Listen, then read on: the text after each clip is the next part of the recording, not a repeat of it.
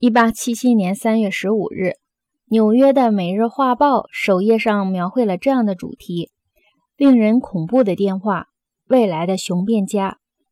衣冠不整的催眠师斯文加利在一间演播厅里站在话筒前，滔滔不绝地讲说。这只话筒，人们在伦敦、旧金山、北美大草原和都柏林都看见了。奇怪的是，那时的报纸把电话。看作与之唱对台戏的新闻体系，正如五十年后的电台的确是与报纸唱对台戏的新闻体系一样。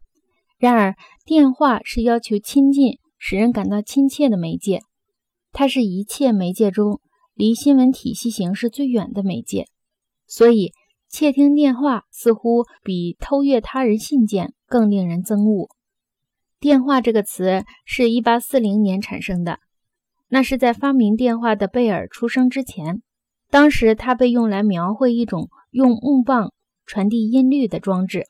十九世纪七十年代之前，许多地方的发明家在同时努力实现用电力传输言语。美国专利局在接受贝尔专利权的同一天，收到了伊莱莎·格雷的一种电话设计图，但他的申请比贝尔晚了一两个小时。律师们从这一发明的巧合中谋取到了巨大的好处，贝尔得到了名声，而他的对手们却变成了注脚。1877年，电话大胆地开始为公众提供服务，与有线电报服务平行发展。不过，与巨大的电报公司比肩而立的新兴的电话集团是微小虚弱的。西部联合电报公司立即行动起来，确保对电话业的控制。